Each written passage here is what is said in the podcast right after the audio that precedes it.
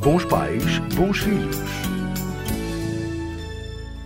A história da família é cada vez mais uma história que se conta de forma surpreendente.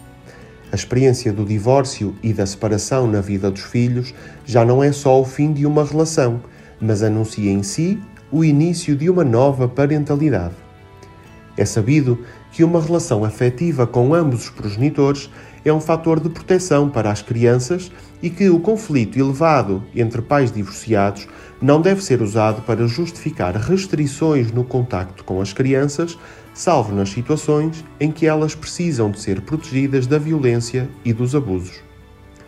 Por outro lado, é importante esclarecer que o conflito faz parte do nosso cotidiano e que proteger totalmente a criança dos conflitos encerra em si a oportunidade de amadurecer a sua personalidade, aprender coisas sobre os outros, resolver problemas, gerar novas ideias, estabelecer limites e expressar sentimentos fortes. Existe um número considerável de intervenções especializadas em ajudar os progenitores a reduzir os conflitos, incluindo a mediação familiar e os programas de educação parental, com o objetivo de manter os progenitores focados e em sintonia para as necessidades das crianças. Desta forma, embora o divórcio seja um acontecimento causador de sofrimento, a adequação dos pais na disputa pela regulação das responsabilidades parentais, a qualidade das práticas parentais e a diminuição dos conflitos podem reduzir o impacto do divórcio ou separação e promover uma adequada adaptação desenvolvimental da criança.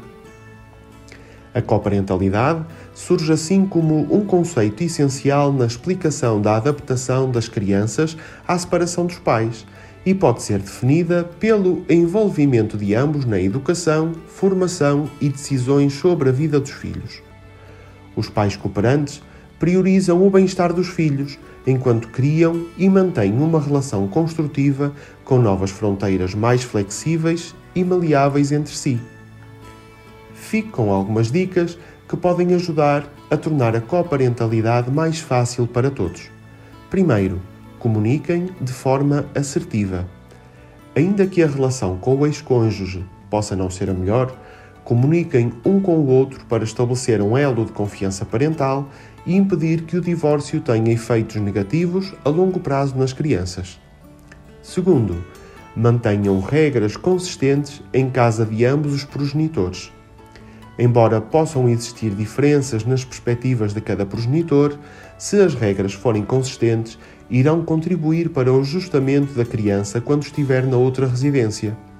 Apoiem-se nas regras definidas por cada um e não se desautorizem mutuamente perante as crianças. Terceiro, promova o contacto com a família alargada. A convivência com os avós e demais família alargada é fundamental para a saúde emocional das crianças. Por último, três notas importantes. O bem-estar e as necessidades dos filhos devem ser a prioridade num processo de divórcio.